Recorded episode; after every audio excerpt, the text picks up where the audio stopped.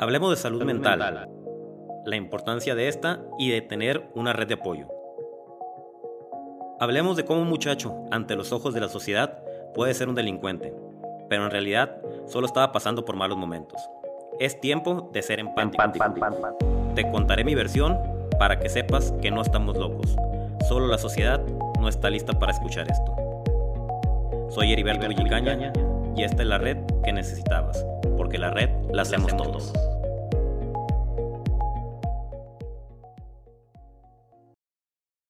Bienvenidos a un nuevo episodio de la red del podcast. Hoy me encuentro muy contento que vamos a abordar un tema sumamente importante, la importancia, perdón por la, redundancia. la redundancia, la importancia de las emociones. Hoy tengo el gusto de tener una gran amiga aquí que me va a apoyar con, con este tema. Ella es Carla, Carla Boturoni, ella es licenciada en educación empresaria, conferencista, asesora pedagógica, creadora de cursos y talleres tanto para padres como para colegios.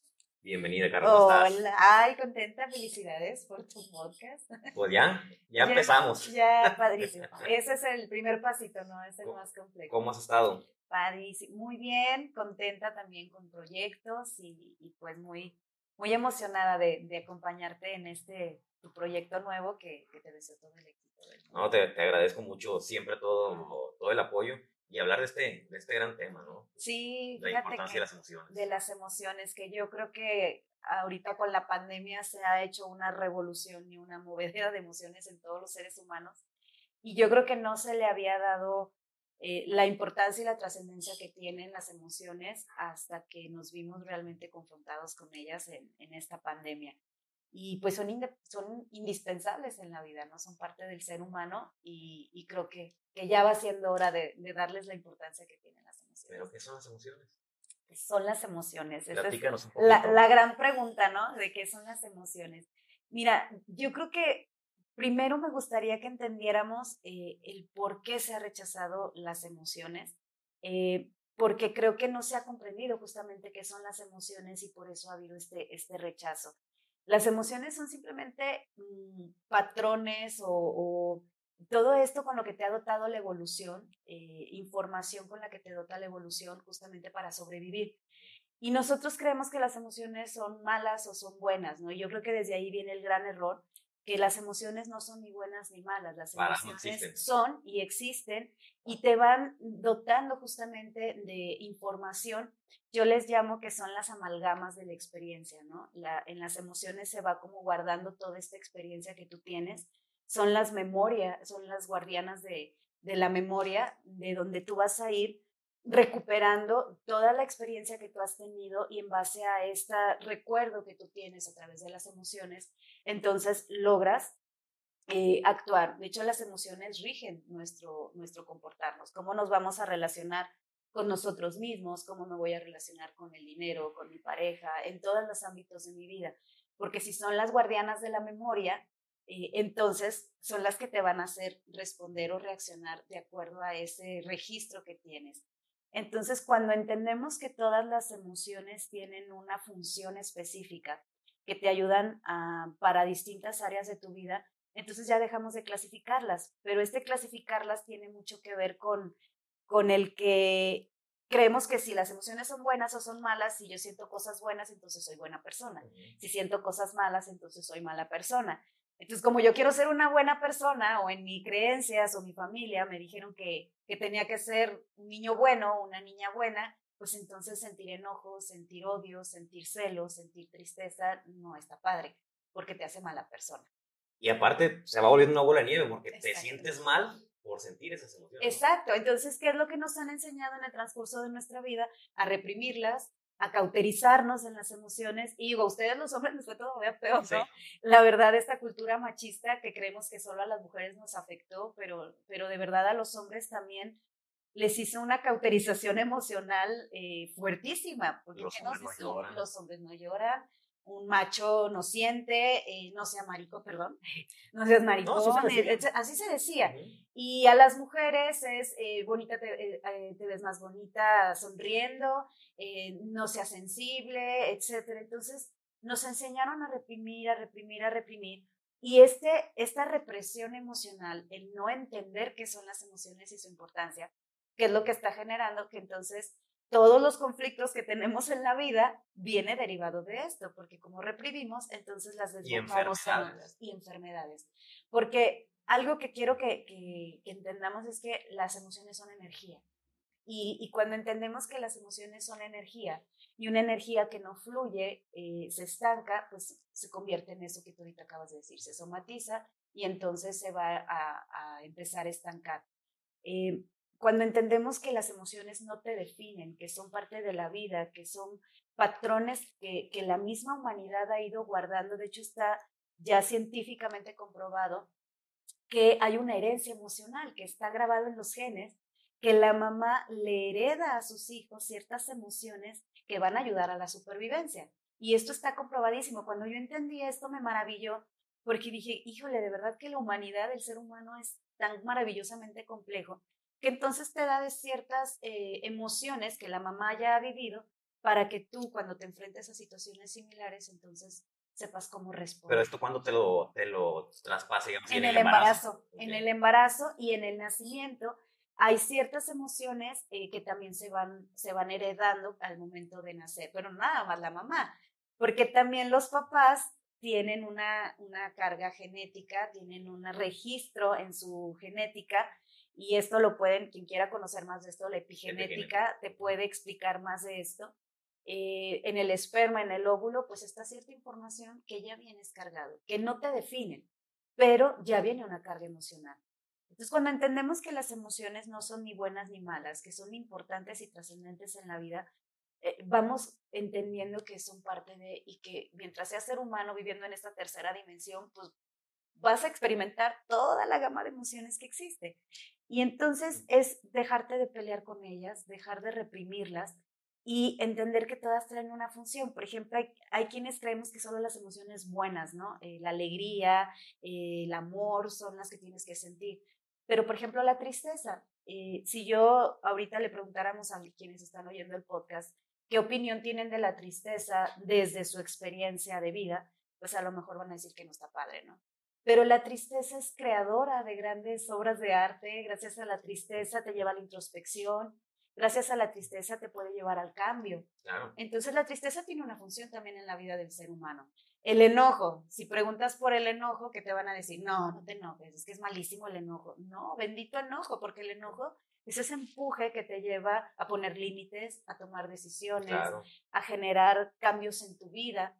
El problema está cuando el enojo no tiene una buena gestión. Y la alegría también. Si les preguntas, te van a decir, la alegría, pues, ¿qué es la alegría? Pues es buena, ¿no? Sí, es padrísimo estar alegre. No, pero una alegría que tampoco se, se gestiona, se desborda y se convierte en euforia. Claro, claro. Y la gente eufórica puede tomar muy malas decisiones. Sí, es por eso que no hay, hay, que tomar decisiones importantes cuando estamos eufóricos o cuando estamos muy enojados. Exacto. De, hecho, hay un dicho que siempre me ha dicho una de mis hermanas, dice, nunca tomes decisiones trascendentes en emociones pasajeras, porque son parte de... Entonces, cuando entendemos esto, yo creo que es un gran paso que estamos dando, ¿no? El, el valorar y el, el, darle esa validez a lo que estamos experimentando. Fíjate que, que el, el pues, tú sabes que tengo un trastorno, el trastorno límite de la personalidad, y es un trastorno que afecta la, las emociones. Para mí la inteligencia emocional fue lo que me rescató. Claro. Pero la aprendí a golpes. y qué triste, ¿no? Que, que, muchos de nosotros la aprendimos a golpes. Eh, en mi caso también nunca, nunca tuve un buen modelo de, de gestión o de manejo emocional. Por eso me dedico a lo que me dedico, porque yo no quería ser una mamá neurótica o una mamá que perdiera el control de sí misma y entonces perdiera el control de todas las situaciones. Pero no sé si te pasó a ti, Heriberto, y por más buenas intenciones que tengas, no es decir, yo no quiero ser así, sino es buscar realmente herramientas y recursos que te ayuden a reeducar esa parte de ti que, que nadie te enseñó. Porque definitivamente el manejo emocional se hereda y los hijos van a aprender esta inteligencia emocional y este manejo emocional a través de cómo mi mamá y mi papá aprende, eh, maneja sus emociones. Pero la inteligencia emocional no solamente rescata a una persona con un trastorno como el tuyo, rescata la vida de cualquier ser humano, tenga o no tenga trastorno, eh, porque, ah, mira, el Goleman, que es el, Daniel Goleman. Daniel Goleman, que es el, todo este investigador de, de la inteligencia emocional y, y que profundizó tanto en esto, pues él decía que, que la inteligencia emocional es más importante que tu coeficiente intelectual, ¿no? Una persona que pueda tener un coeficiente intelectual altísimo. El 80%, ¿no? Dice que... de hecho, él le llama el 90%. 90%. Este, la inteligencia. Exacto. Imagínate una persona que tiene una maestrías, doctorados, una inteligencia increíble, de verdad muy bueno para los negocios, pero sin inteligencia emocional, su negocio se puede ir a la quiebra sus colaboradores no van a rendir lo adecuado porque no va a saber tener esta, este manejo eh, de sus emociones y también de cómo gestiona las emociones de los demás, porque eso es inteligencia emocional también. Sí, porque la emoción no la podemos controlar, la emoción te llega, ¿no? Eh, te llega cuando hay una atrapio amigdaliano, porque eh, la, hay, un, hay una etapa, un momento en el que sí puede haber todavía un control, pero cuando ya la amígdala, que se le llaman atrapes amigdalianos, todos tenemos una glándula en el cerebro que se llama amígdala, cuando la amígdala ya te, te atrapa, entonces sí, ya no hay control. Pero tenemos un momento eh, muy pequeñito en donde podemos este, alcanzar a este control. Pero Golema... Pero la emoción te, llega, pues, no, no, no, no, puedes evitarla la emoción. Si la emoción es algo inconsciente. Bueno, hay, hay, hay, de repente un poquito ahí de, de, polémica entre qué sentimiento y qué es emoción y, y, me gustaría, si me permites, explicar la diferencia entre sentimiento y emoción, porque, porque creo que ahí es donde hay de repente un poquito de, de confusión. Eh, sentimiento se llama sentimiento porque es todo lo que entra por nuestros sentidos, por eso se llama sentimiento. Llega un estímulo externo, entonces se detona en un sentimiento. Y les decía ahorita de la amígdala, a mí me gusta mucho llamar a la amígdala como, es como la pati chapoy de tu cerebro, es la chismosita que, tiene, se le llama a la amígdala el registro emocional y la que hace esta conexión entre el pasado y el presente. Entonces la amígdala tiene todo este registro de, de tus experiencias y ¿qué es lo que hace la amígdala? Viene un registro, viene un, un, un este, ¿cómo se llama? Se me fue la palabra. Eh, un impulso de, exterior, porque alguna, algo que escuché, algo que vi, que les decía que era algo que se activa por tus sentidos.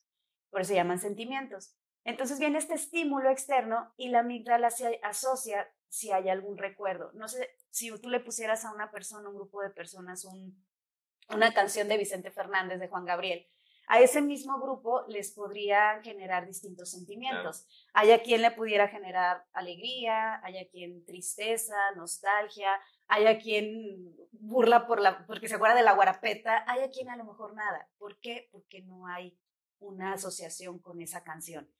Entonces, imagínate que viene ese estímulo y estas, eh, todos tenemos un, un marco de referencia, que es nuestra forma en la que nos educaron, nuestra personalidad, eh, mis experiencias de vida.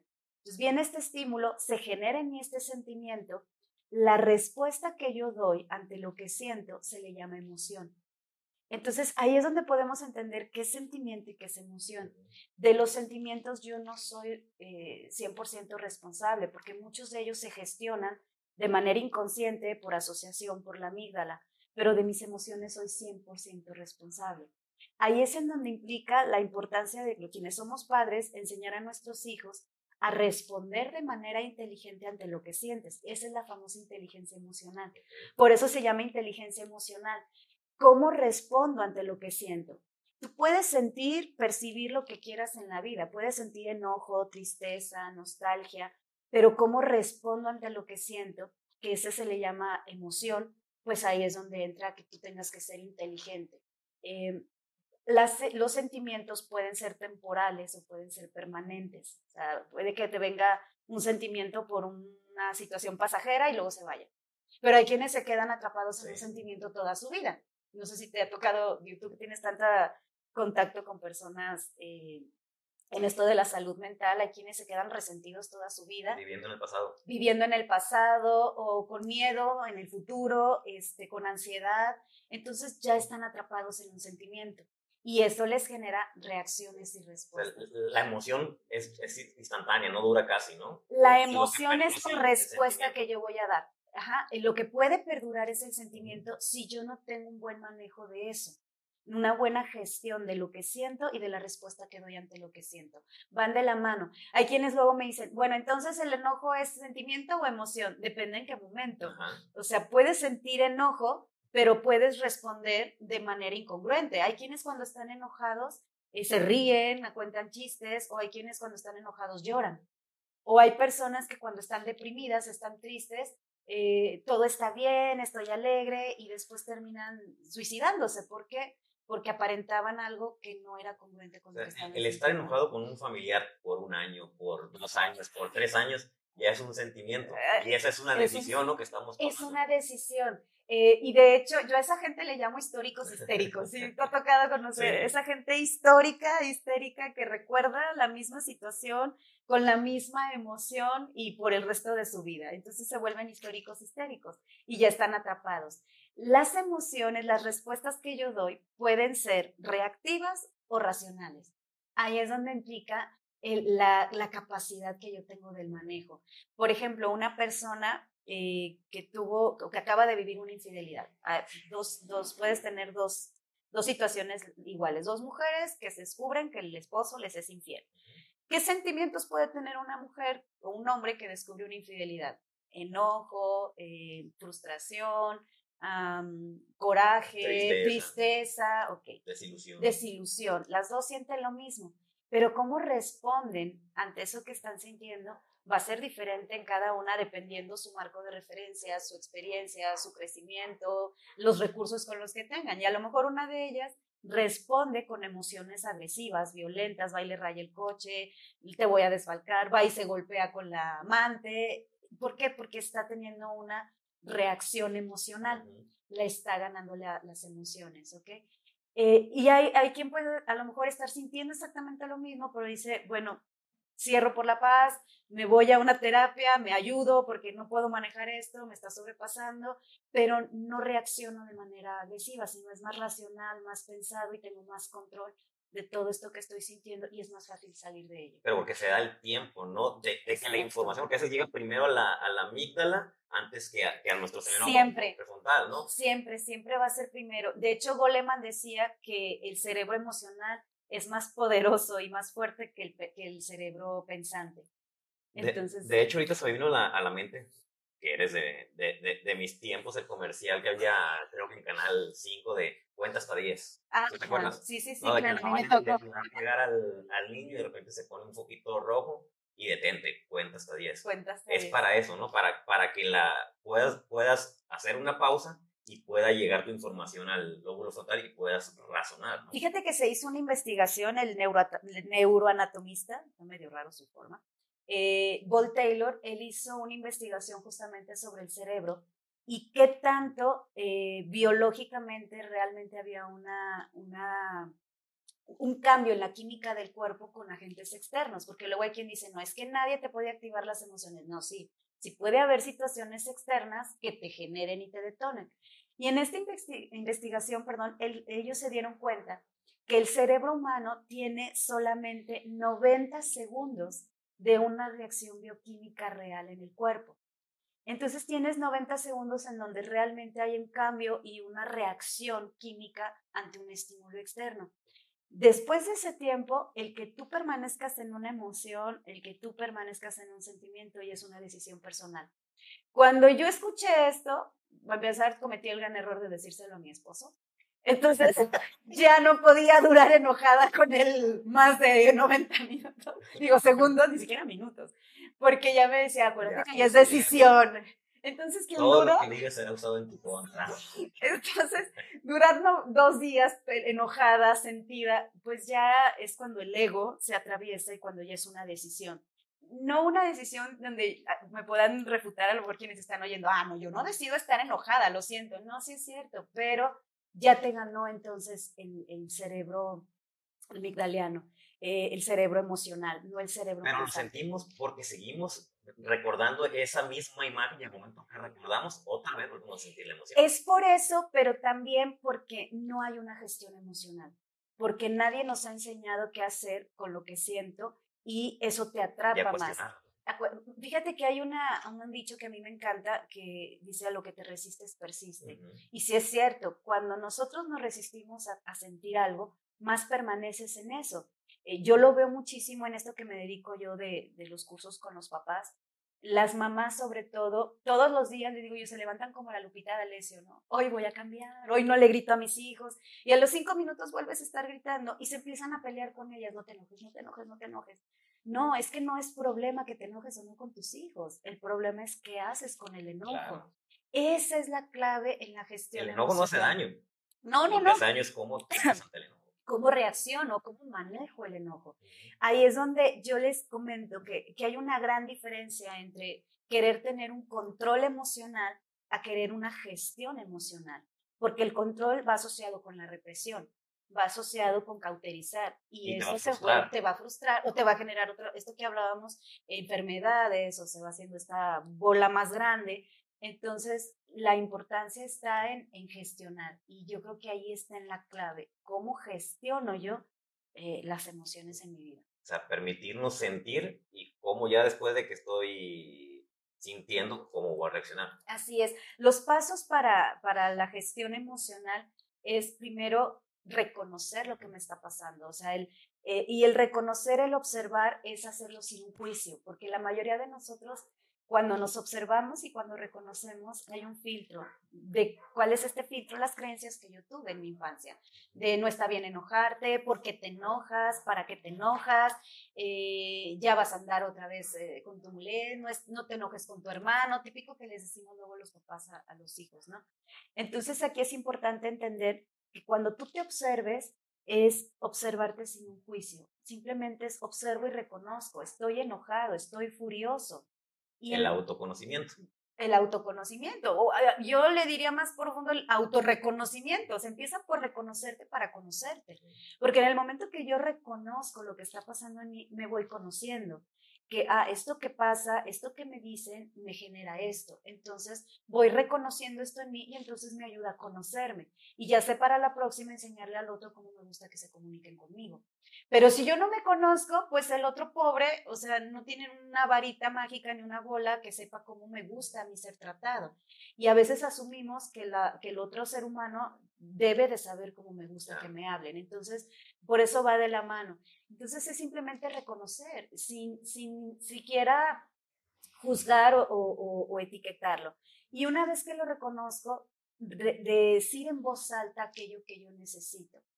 Por ejemplo, ah, si yo estoy furiosa con la pareja, estoy furioso con mis hijos, en ese momento debo de decir en voz alta esto que está pasando en mí. Estoy furiosa, estoy molesta, no sé hasta cuando, hasta reconocer que no sé, no sé qué estoy sintiendo, pero no puedo estar cerca de ti, necesito retirarme, necesito darme un tiempo, necesito respirar. En el momento que yo verbalizo lo que voy a hacer, estoy activando mi cerebro pensante, porque me estoy yendo directamente a la corteza y entonces, ¿qué estoy haciendo? Bajarle el poder al cerebro emocional. Pero si yo no lo verbalizo, sigo ciclado en la emoción y entonces le sigo dando fuerza. Pero si la otra persona no tiene inteligencia emocional y el ego dice, no, ahorita no lo arreglamos. yo creo que ahí entra la forma en la que yo aprenda a poner esos límites, ¿no? Ok, ahorita tú estás listo, yo no. No es hablar del otro, porque el otro en su cerebro reptil, cuando se activa el cerebro reptiliano, el, el, que lo tiene activado tiene la razón y él te va a decir, no, y no nos dormimos hasta que lo arreglemos. Pues no, no van a arreglar nada. Entonces, para que haya una pelea, tiene que haber dos. Si tú no levantas el guante, si tú no entras en esa discusión, pues el otro no te puede obligar o forzar. Entonces, si tú le, le dices al otro que si necesitas ser escuchado, te puedo escuchar, pero yo ahorita no voy a resolver. Y, y, te puedes quedar escuchando al otro siempre y cuando lo que esté diciendo no rebase el límite del respeto. Pero yo creo que es mucho más importante el, aprender como parejas a decir, ¿sabes qué?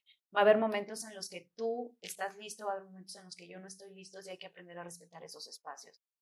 Que definitivamente cuando te, te gana el cerebro emocional, eh, tú tienes la razón y no, no me importa lo que habíamos hablado, ahorita lo vamos a resolver es irlo trabajando poco a poco, ¿no? Es poco a poco, no es, no es algo que es de la noche a la mañana. Y, y son estos pasitos. Observo, yo, yo uso un acrónimo que, que, que yo generé para mí, que es DAR, eh, pero con doble A.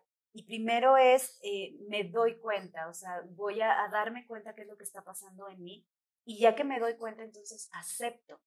acepto esto que me está pasando porque esto también es importante. Tengo que aceptar que estoy enojado, tengo que aceptar que estoy celoso, tengo que aceptar que, que tengo cólera. O sea, y el momento que yo lo acepto, está comprobadísimo que cuando tú le das un espacio a la emoción para que viva, para que se manifieste, entonces es más fácil que baje.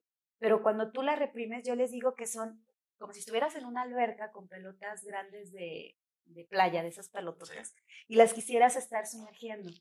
A lo mejor lo logras hacer un rato, pero va a llegar un momento en que tus brazos se van a cansar, que ya no vas a poder contener más emoción. ¿Y qué va a pasar? Pues salen botando. Y generalmente botan y, y pegan a quienes tienes más cerca o a ti mismo. Entonces las emociones contenidas o reprimidas son muy imprudentes. Cuando no les damos un espacio para manifestarse va a pasar eso van a manifestarse en el momento menos indicado, de la forma más imprudente y con más fuerza porque estaban contenidos. Entonces es mejor identificar que traigo una pelotota gigante en este momento y que necesito salirme del alberco un momento este, para, para desinflarla.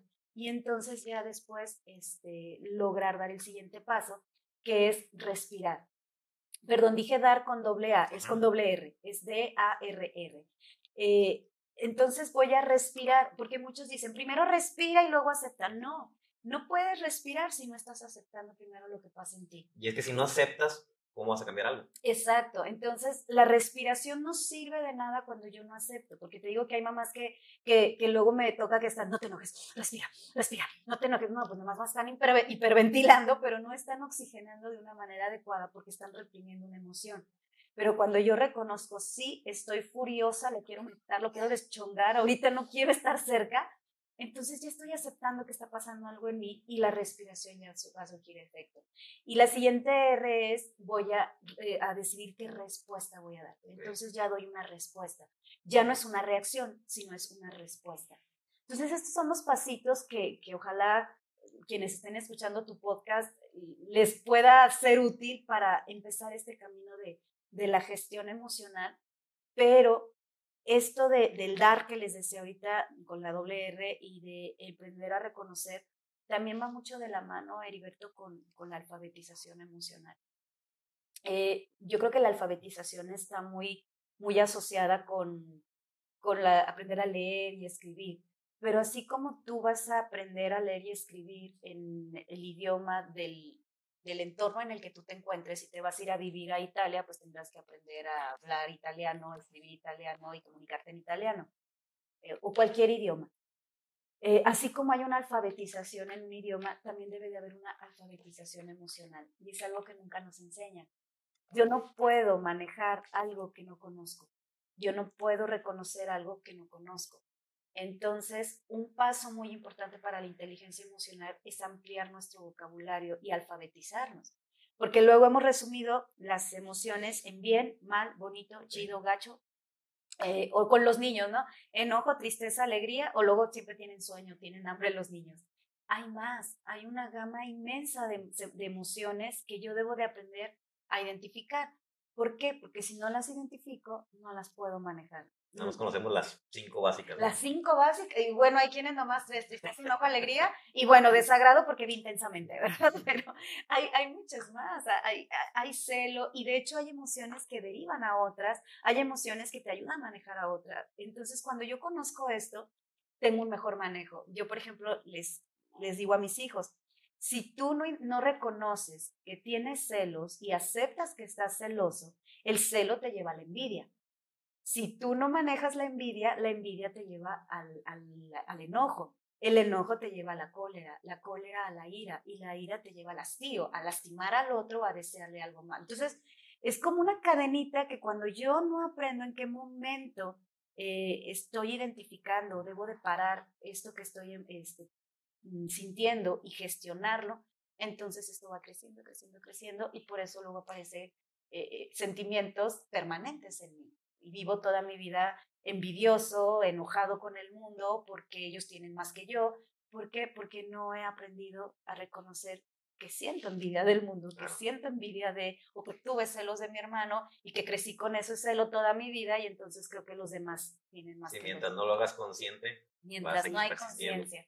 Hay un, hay un gran autor eh, alemán, Eckhart Tolle, eh, que él trabaja mucho en esto con la conciencia, y hay una frase que él dice, que solamente la conciencia puede disolver el pasado inconsciente. Entonces, solamente cuando nosotros traemos la conciencia, y conciencia es el momento presente, es presencia, es darme cuenta que estoy sintiendo, que estoy pensando y cómo estoy reaccionando ante esto que estoy sintiendo y pensando, porque mis acciones se rigen no solamente en lo que pienso, también en lo que siento. Y lo que siento me lleva a pensar cosas y me genera otras emociones y se vuelve ahí un, un círculo, nunca acabar. que nunca acabar. Así es. oye, Carla, eh, ¿cuáles son los pilares de la inteligencia emocional? Eh, el pilar principal, bueno, son tres. El primero de ellos yo creo que es la aceptación de la, lo que ahorita les decía. El primer pilar es la aceptación de lo que pasa en mí, el reconocerlo y, el, el, poderlo entonces ya después manejar. Pero otro gran pilar es la empatía. Eh, yo creo que, que, sin empatía no hay inteligencia emocional, eh, pero desafortunadamente nadie crecimos con empatía y, tenemos una idea errónea de la empatía, ¿no? ¿Qué nos dicen de la empatía? Que es ponerte en los zapatos del otro y confundimos eso y creemos que ponerme en los zapatos del otro es sentir lo que el otro está sintiendo y no, jamás es sentir lo que el otro es. Simplemente la empatía es reconozco y respeto lo que el otro percibe, siente o piensa. Ni siquiera tengo que estar de acuerdo ni siquiera lo tengo que comprender. Por eso de repente se vuelve muy frustrante el, el, querer comprender al otro, pues tendrías que ser el otro para comprenderlo. O los papás luego se frustran mucho porque el niño está haciendo un berrinche por un carrito rojo cuando tiene cinco azules. Tendrías que ser niño para poder comprender por qué para el niño es tan importante el carrito. O las, los hombres pueden comprender a las mujeres, pues, pues no, ¿verdad? Sí, ni nosotras, la verdad, sí, ni nosotras nos comprendemos, tendrían que ser mujeres para podernos comprender. Yo sé que te, reprimiste en decirlo porque está llena que Pero es difícil, y si nosotros nos comprendemos, tendríamos que ser mujer y yo tendría que ser hombre para comprender por qué los hombres pueden quedarse viendo la tele y no pensar en nada. O sea, somos completamente distintos. Entonces, la empatía es solo reconozco y respeto lo que el otro está sintiendo y viviendo en este momento, nada más. Y eso es suficiente para darle un espacio al otro para que entonces aprenda a conectar consigo mismo. Y a veces ni siquiera es decir nada, es simplemente eh, estoy escuchando lo que está pasando en ti, te doy ese espacio para tener esta catarsis o para tener un espacio solo para, para tener este manejo emocional o este reconocimiento y lo respeto y ya. Y la empatía es la base de, toda la inteligencia emocional. De hecho, fue lo primordial que, bueno, primero tuve que aceptar yo que tenía un problema, ¿no? Para poder hacer un, un, cambio, ¿no? Pero lo que me ayudó mucho a hacer ese cambio fue la, la empatía. Eh, pues como, como bien sabes, pues mi, mi vida fue caótica con el mismo trastorno, es un trastorno que afecta las emociones y las relaciones interpersonales, ¿no? Entonces mi familia sufrió inmensamente por mi culpa, ¿no? Desde Porque no tenías cero empatía. Cero, cero empatía, ¿no? Y de, de, repente como, como personas que tenemos ese tipo de, de, trastornos, pedimos que la gente nos entienda, ¿no? Que se pongan en, en nuestros zapatos. Pero no nos damos cuenta lo complicado y el sufrimiento que ocasionamos a todo nuestro entorno. Entonces yo tuve que ser empático y dije, oye, no es justo que mi familia esté sufriendo todo lo que está sufriendo por, por mi culpa y a pesar de eso, todo lo que haces, lo único que hace, perdón, lo único que hace es darme amor. Entonces fue cuando dije, no es justo para, para, ellos, tengo que hacerme responsable de mi trastorno y lo que haga con mi, con mi trastorno. Y ahí fue cuando pude empezar a trabajar en mí. Y sabes que la empatía es tan importante en la, en la comunicación porque abre el canal de comunicación. En el momento que el otro se siente respetado, reconocido, eh, entonces te quiere escuchar o quiere, quiere compartir aún más. Entonces esa parte es, es, importantísima y la vamos enseñando desde que el niño tiene un día de nacido. La empatía se enseña desde, desde la cuna. Y ahí es la base de la inteligencia emocional. Cómo yo me sentí reconocido, cómo yo me sentí escuchado.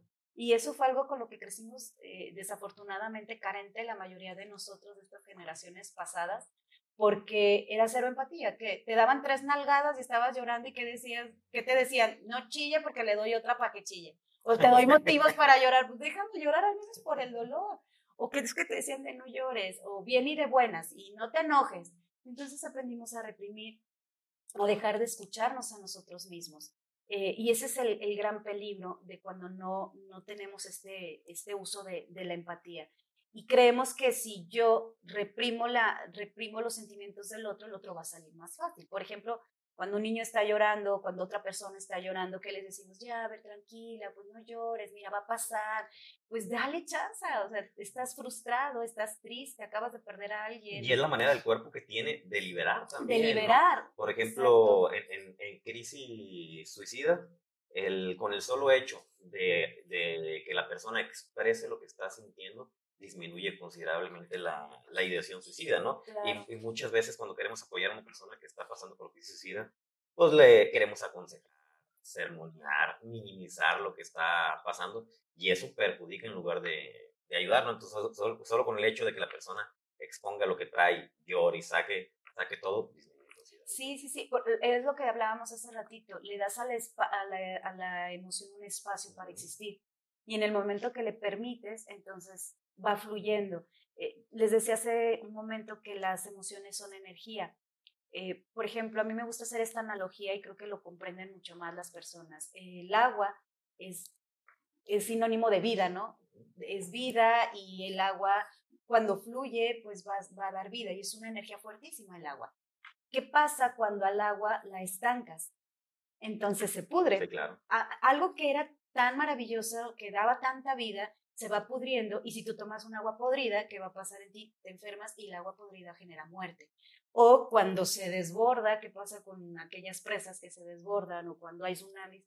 También esa fuerza eh, desbordada genera muerte. Entonces lo importante es que nosotros vayamos entendiendo que esta energía que siento en mí, esto que se va generando en mí, que cambia la química de tu cuerpo, porque las emociones cambian la química de tu cuerpo y esto no tiene que ver con ninguna creencia eh, religiosa ni demás, es entender que somos energía y que es parte de. Y tú date cuenta, cuando estás em, emocionado, cuando estás nervioso, hay quien le jale manchitas en la piel o se pone a temblar o le sudan las manos.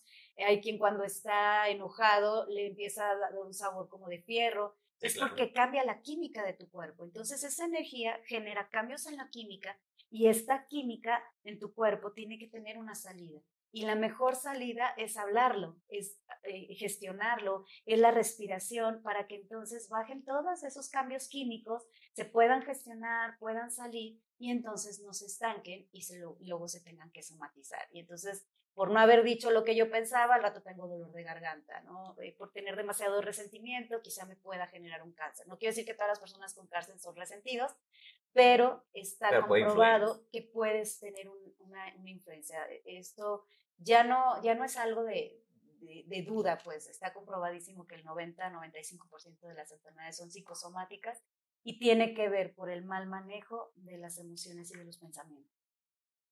Un tema súper interesante que si aprendemos a gestionar las emociones, ¿cuántos conflictos no nos evitaríamos? yo creo que nuestra vida no sería un conflicto. o tendríamos conflictos momentáneos, pero sobre todo yo creo que nuestro bienestar y nuestra calidad de vida sería muy diferente y, pues son parte de la vida, rigen nuestra vida las emociones. Y tenemos que, que, que, aceptarlas. Eh, ¿qué, qué, qué, recomendación le dirías a las personas que no tienen esta inteligencia emocional? ¿Cómo empezar? Yo creo que empezar aceptando que no la tienes. Eh, yo creo que ese es el primer pasito para el cambio, ¿no?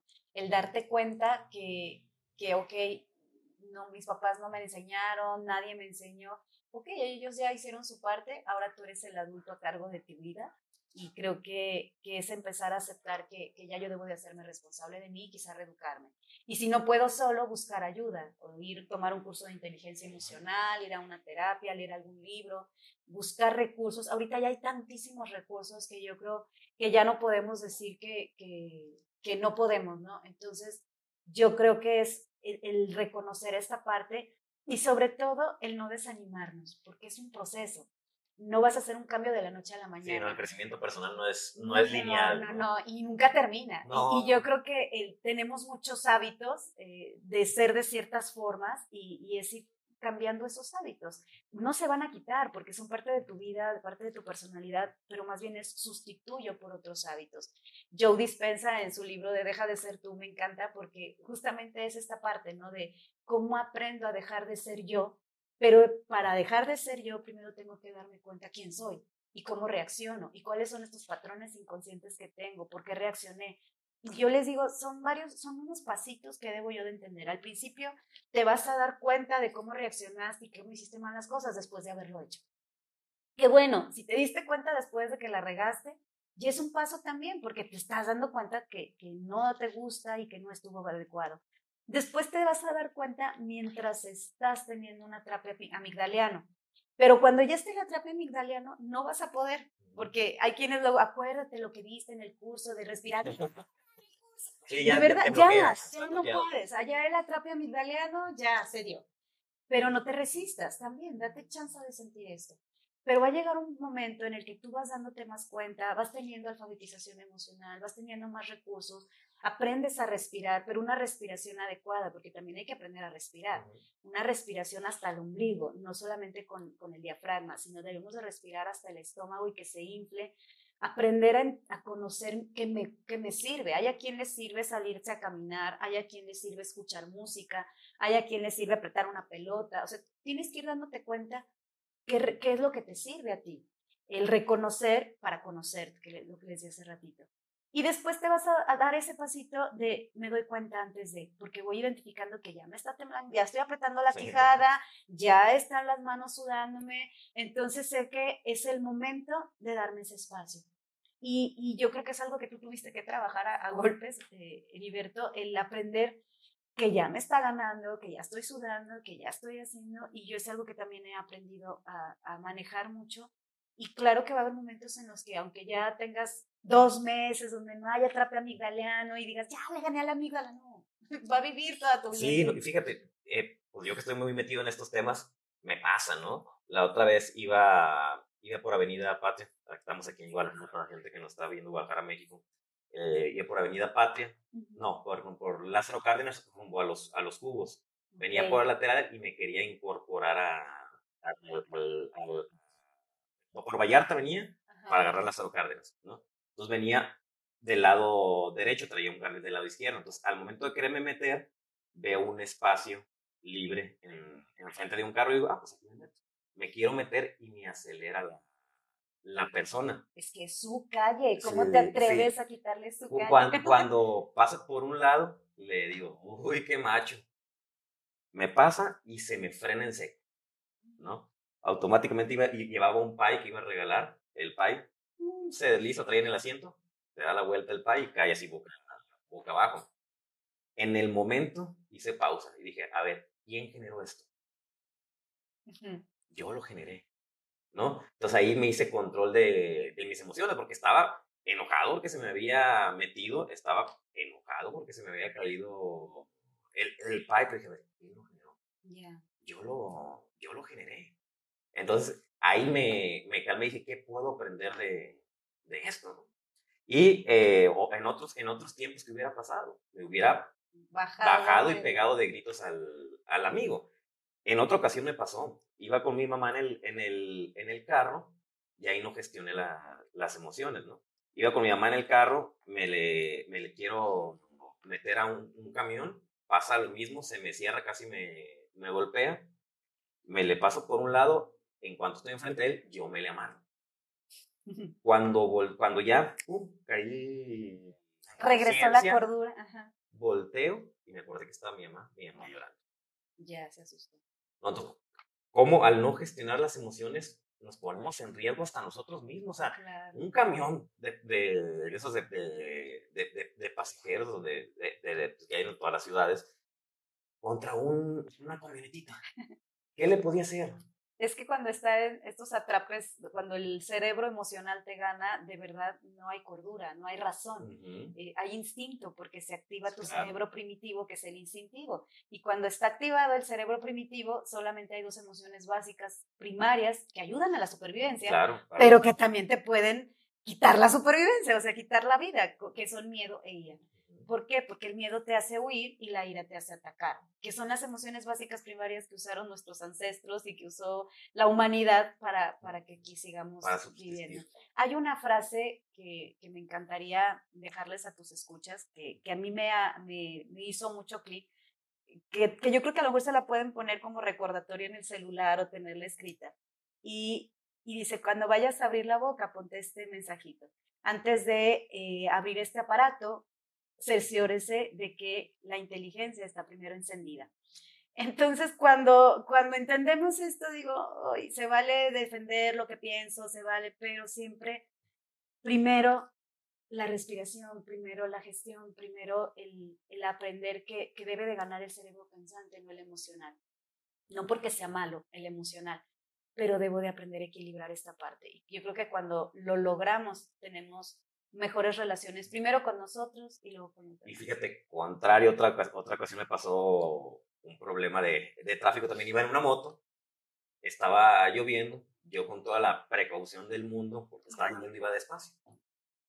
Vi que a unos metros un carro se quería meter a una, a una gasolinera y empecé a frenar con toda la calma del mundo, con toda la precaución del mundo. La moto se me derraja y me cae. En otros tiempos me hubiera dado un coraje, hubiera pateado la, la moto, hubiera echado madres y padres. Y sin embargo, en cuanto me caí, me levanté, me sacudí, dije, afortunadamente no me pasó nada. Pudo haber venido un carro de un lado, haberme atropellado, que viniera carro atrás de, de mí. Y no, digo, a ver, ¿qué puedo aprender de, de este evento? ¿No? Y dije, yo soy muy amante de subir a mis hijos a la moto creyendo en todas mis habilidades para manejar, ¿no? Y ahí va haciendo todo lo, lo correcto y me caí. Dije, ¿sabes qué? No vuelvo a subir a mis hijos en, en la moto. Tomé de diferente manera ese, ese evento. Es que acabas de dar en el punto. Yo creo que, que parte de esto de ir a, teniendo cada vez más inteligencia emocional y gestión emocional es reconocerte esos pequeños logros que vas teniendo, porque luego los, los seres humanos son nuestros mayores jueces con nosotros mismos. Vamos a hacer el punto negro. Exacto, la ausencia, no es la esencia, ok. Y qué aprendizaje me llevo de cuando me equivoco y de cuando hago mal o cuando hago bien. O sea, siempre buscar para qué me sirvió esto y cuál es la enseñanza que me da. Seas ¿Qué tengo que hacer, para, que, hacer para que no vuelva a pasar, pero muy importante, sin culpas. O sea, yo creo que que la diferencia entre, entre sentirme culpable a asumir responsabilidad marca un mar de diferencia, porque la culpa te, te, te lleva para abajo, ¿no? Y te va a generar ciclarte en emociones negativas porque te da pensamientos negativos, emociones negativas y ahí estamos. Y la culpa, yo les digo siempre a, a, quienes toman mis talleres o a mis hijos, la culpa no sirve de nada, solo estorba y te hunde. La responsabilidad sí te ayuda a elevarte. Hacerte responsable de qué parte o qué dosis. Te, ayuda a lo mejor para darte cuenta que algo tienes que hacer. Exacto, pero hasta ahí. O sea, la culpa debe de ser como el foquito rojo, pero si yo me quedo enfocada en la culpa, entonces no salgo de ahí. Pero la, pero el, la culpa es solamente como el, la primera la ventanita nada más. Pero el siguiente paso es asumo responsabilidad. ¿Cuál es mi dosis de responsabilidad ante esto que pasó? ¿Cómo pude haber hecho las cosas diferentes? ¿Cómo sí puedo hacerlo? Hay una técnica en, neurología que, que, que es importante aprenderla a trabajar para tener inteligencia emocional, que es siempre pregúntate en positivo cuando quieres generar un cambio en ti, de qué pude haber hecho diferente. Porque los seres humanos tendemos a preguntarnos en negativo. ¿Qué hice mal? ¿Por qué no me funcionó? Es que no debí de haber hecho. Es que ¿por qué no sucede? Entonces seguimos en, dándole al cerebro la información de lo que sucedió en, en, negativo le estoy dando fuerza. Nomás te sigue haciendo sentir mal. Exacto, y caes en culpa, culpa. Ya, ya te sentiste culpable, ok, sigue el siguiente paso. Entonces, es preguntarte en positivo, ¿qué pude haber hecho diferente? ¿Qué puedo hacer mejor la próxima vez? Que, que sí debí de haber dicho, que sí debí de haber hecho, en lugar de estarte diciendo por qué le dije esto, no debí de haber abierto la boca, no debí de haber, pues sí, ya sabes que no debiste, pero ahora que sí, ¿para qué? Para que tu, entonces tu cerebro guarde la información en positivo y lo guarde a la memoria a largo plazo como un recurso. Acuérdate que les decía que las emociones son como el resistol, como la amalgama de las experiencias, y son las que hacen que las experiencias perduren el resto de tu vida y tengan un aprendizaje. Pero puedes tener un aprendizaje para ayudarte o para perjudicarte, para saber cómo responder o para reaccionar ante las cosas que me pasan en la vida. Y definitivamente en nuestra vida las cosas te pueden dejar o un aprendizaje o un, o un dolor igual las personas en tu vida, quienes tienes una experiencia con las personas o dejan huella o dejan una herida.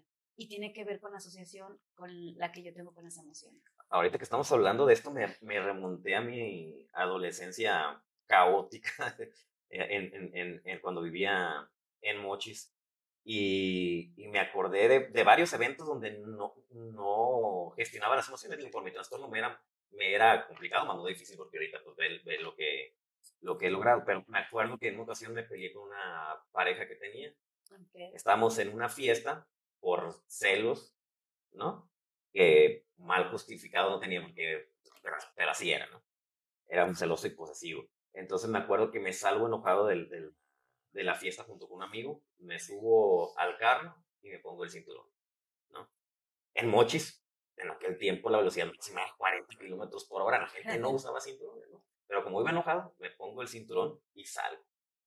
Por todas las calles, no sé cuántas cuadras, unas 30 cuadras, no hice ningún alto, pasándome semáforos y terminé plantado en un poste. Por no gestionar las emociones. Sí, pues es, o aprendes por el medio del dolor o aprendes por medio del amor y yo creo que ya es una decisión personal que a veces tiene que haber un poquito de, de, de dolorcito y sufrimiento en la vida del ser humano para para lograr dar ese cambio en conciencia, pero yo creo que llega un momento en el que ya no es necesario. Y ahorita, como tú bien lo dijiste, estás aprendiendo de otras formas, ¿no? Con más conciencia. Y yo creo que eso es parte de, de dar ese siguiente paso. Pero fíjate, la, la, lo malo de no aprender a gestionar las emociones, ¿no? Iba con un amigo. Órale. O sea, mi, mi amigo se pudo sí. haber muerto ahí. Aparte, ¿cuántos semáforos no me, no me brinqué? ¿Cuántas calles no me pasé sin, sin hacer alto? dijeras tú, voy solo y, me va a pasar a mí solo, todavía, ¿no? Pero no estoy tomando en cuenta los riesgos porque no estoy pensando. Claro. O sea, me pudo haber atravesado un, carro y, y, matar a, una...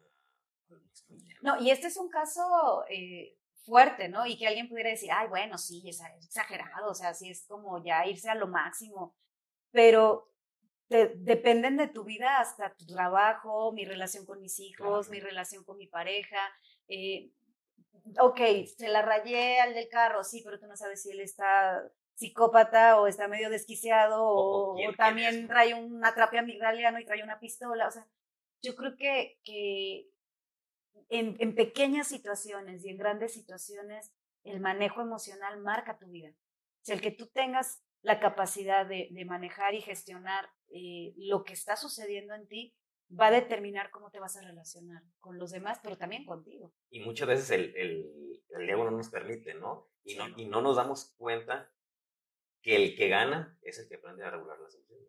Sí, sí, sí, sí. Yo creo que, que hay muchas, sí, muchas este, causas, ¿no? Por las cuales las personas reaccionamos y no tenemos esta inteligencia emocional y, y una de ellas es el ego, ¿no? El creer que tengo la razón y el querer demostrar que yo soy más inteligente. Cuando el ponerte a discutir por manifestar tu inteligencia, pues solamente está manifestando tu poca inteligencia, ¿no? Que, que, que tienes tú. La verdad, o sea, no deja de ser más que, más que poca inteligencia, ¿no? Eh, y yo creo que una de las razones por que las personas discuten es porque nos creemos esta fantasía de, de la persona que yo soy de acuerdo a esta imagen mental que he hecho de mí y, y pues eso también impide que nosotros podamos tener este manejo emocional. Y no entendemos que la otra persona también tiene razón.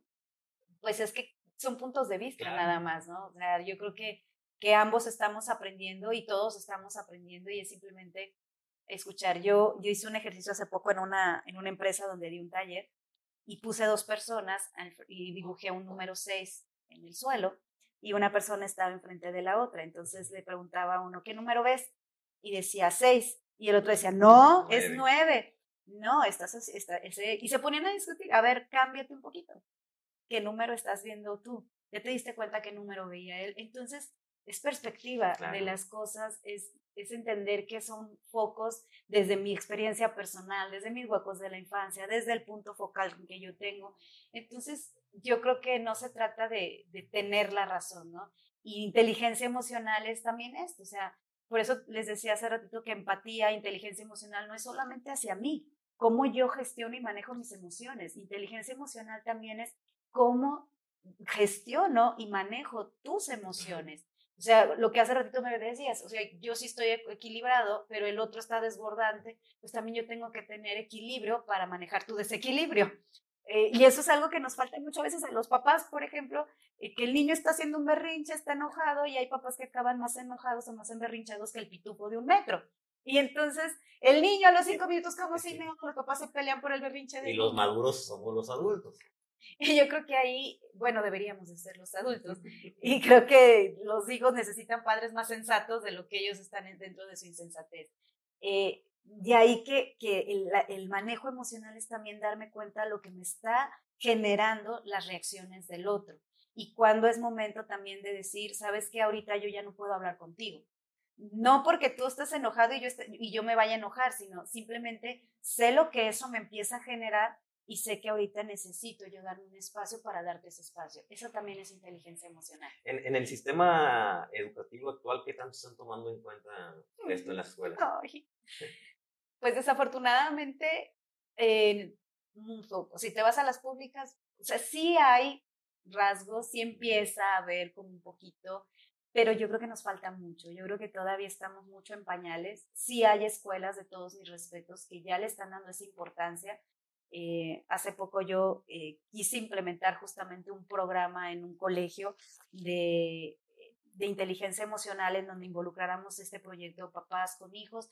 No terminó dándose porque había resistencia en las maestras donde decían, es que es mucho lo que hay que cambiar, es que tenemos 17 años haciendo las cosas así, ¿por qué nos quieres venir a dar sobre este proyecto? Y no terminó dándose y me di cuenta que de verdad necesitamos hacer un cambio de, conciencia. También por eso me dedico a esto yo, porque no vamos a generar un cambio profundo si primero no se cambia esta conciencia. Pues yo creo que no quiere creer porque sabe el esfuerzo que implica. Eh, mira, una maestra, por ejemplo, comentaba, si nos van a tener que hacer estudiar y cambiar, mejor ya me jubilo. Entonces, también es válido y es respetable, pero para que necesite haber un cambio, necesitamos estar conscientes de que se necesita hacer un cambio, porque si no, no se va. Es como que la gente cree que el tener inteligencia emocional es aguantarte todo. Exacto, porque hay una, una idea errónea de esto. Yo creo que con lo que platicamos ahorita ya puede tener más claridad los que nos están escuchando de que no es reprimir, no es controlar, no es sofocar, no es controlar al otro tampoco, es aprender a aceptar, reconocer y... Ni decir no pasa nada. No, no, no, claro que pasa, o sea, eh, porque eso es represión también, o sea, el, decirle al niño no llores, te voy a comprar una galletita, a ver, vamos al parque mejor, pues lo único que le estoy generando es una asociación negativa con las emociones y a evadir las emociones, no a gestionarlas. ¿Y qué le estoy dando en la torre a este ser humano? Porque entonces cuando sea adulto, son esos adultos que dicen, voy a ir a comprarme zapatos porque estoy reprimida. O van y se comen eh, un atasque en un restaurante porque se sienten tristes o tienen ansiedad y se ponen a drogarse o a fumar. Y ahí vienen muchas adicciones. Del mal manejo emocional es la puerta a todas las adicciones. ¿Por qué? Porque como no sé manejar esto que siento, es más, no sé ni cómo se llama, entonces tengo que buscar algo que me anestesie, que me cauterice, que me consuele. Pero ¿qué crees? Eso es temporal.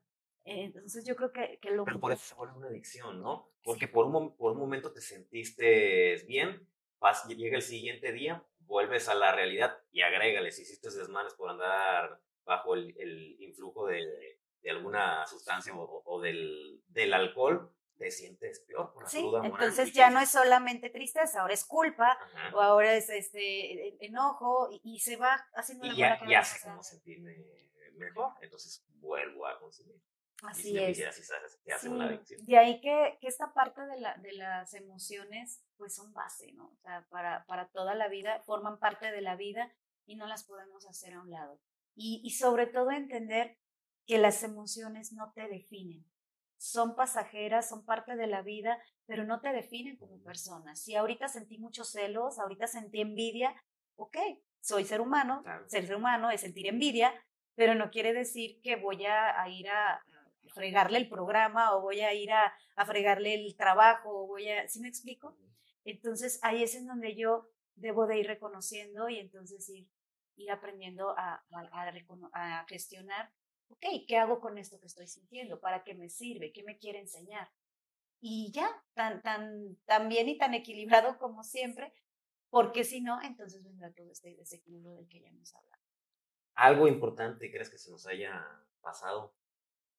Ay, pues es que podríamos estar hablando de este tema muchísimo. Pues yo creo que, para, digo, porque es mi área, yo creo que algo mega importantísimo y trascendente, si nos están escuchando papás, es de verdad darse este, este espacio, este tiempo para enseñar esto a nuestros hijos. No es que me siente y les dé una clase, sino estar todo el tiempo consciente de cómo estoy ah, modelando este manejo emocional, porque el manejo emocional se hereda. Y la importancia de la empatía, de reconocer lo que el otro percibe, el, ser empáticos con los niños desde chicos, justamente para que las nuevas generaciones ya sean más sensibles, sean más, este, tengan más sentido de conciencia del otro y conciencia de todo, de que somos, de que todos estamos interconectados. Y va a ser solamente así, o sea, el decirle al niño, no llores, no fue tan fuerte, a ver, ya no pasó nada, aquí no pasa nada, eh, no, no es cierto, no sabe feo, sabe delicioso, eso no es empatía, eso es negar lo que el otro percibe, siente o piensa y a veces nos cuesta trabajo hacer empatía, sobre todo con los niños, con los adolescentes, porque me siento amenazado, porque me siento retado, ¿no? O sea, yo estuve cocinando todo el día y dice que sabe feo. Y entonces tomamos a título personal, ok, a ti te sabe feo, pero es lo que hay de comer, no te la tienes que terminar, cómete la mitad o cómete cuántas cucharadas. Y eso ya está haciendo que, que, estoy respetando y reconociendo. Y entonces estoy logrando que el otro tenga también una conexión consigo mismo. ¿Por qué? Porque dejan de escuchar a su cuerpo cuando yo le digo, no, no es cierto, no está haciendo frío, te pones, no está haciendo calor, te pones el suéter, está haciendo frío. Mi cuerpo me está diciendo que sudo. Ok, tú tienes calor, pero el clima está frío, te debes de poner el suéter. Cuando yo reconozco lo que el otro siente, abro la puerta que empiece a conectar también con él mismo. Y entonces, cuando... se siente tomado en cuenta. Se siente tomado en cuenta, pero sobre todo respetado. Están respetando y están reconociendo lo que yo percibo. Entonces empiezo a escuchar más a mi cuerpo. Pero cuando yo le digo, no es cierto, sabe riquísimo, no, no es cierto, no estás aburrido, te aburres porque quieres, entonces dejan de confiar en lo que perciben y de ahí viene la inseguridad y por eso luego, ¿qué pasa? Muchas mamás, eh, personas ya adultas que pasaron esto con sus mamás, con sus papás, son esos que te llaman y, oye, ¿qué te vas a poner para la fiesta? Porque no confío en lo que percibo. O peor aún, dejan de escuchar a su cuerpo. Y entonces yo he conocido personas que son las 7 de la noche y no se acordaban que no habían comido en todo el día. O sea, ya la panza ni les ruge porque dices que no me escucha. Hay personas que pueden estar sintiendo un dolor y no le hacen caso. Y llega la noche y este, dicen, ay, a ver si el mes que entra me hago un espacio para ir al doctor. Pues a lo mejor ese mes no llegó y tu cuerpo te estaba mandando un mensaje. Entonces, de verdad, si queremos personas más conscientes del otro, debemos de permitirles ser conscientes de sí mismos y de esta conexión.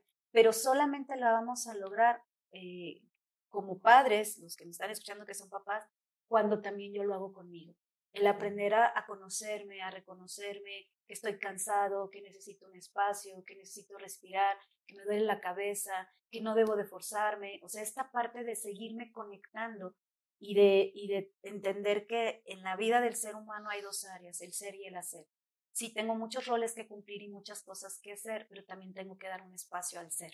Y cuando yo le doy un espacio al ser, a conectar conmigo, a conectar con, con lo que me gusta, con lo que no me gusta, el reconocer mis percepciones, pues me permite tener más inteligencia en mis acciones. Entonces, Ay, Carla, la verdad muy, muy contento de, de, esta, de esta charla. Ay, yo la, también. la gente, ¿dónde te puede contactar? Pues en Facebook, en Ducere, Educación Consciente, en Instagram como Carla Baturoni Ducere, en, pues los teléfonos son el 33 23 32 70 77. Eh, quienes quieran educar de una manera más consciente o buscar reconectarse con ellos mismos también, pues bueno, ahí estamos. Muchísimas gracias, Carla. No, al contrario. Y gracias ustedes, amigos, ayúdenos por favor a compartir, a suscribirse, a darle like y a comentar para que el, el algoritmo nos, nos ayude y llegue a más personas. Gente le puede servir esta información de tanto valor que nos dio Carla. Esto fue la red del podcast. Los esperamos en el siguiente episodio. Carla, muchísimas gracias. Gracias. Esto fue la red El Podcast, con su servidor Heriberto Villicaña. Tu historia aún no está escrita y el único que puede cambiarla eres tú mismo. Así que, ¿estás listo?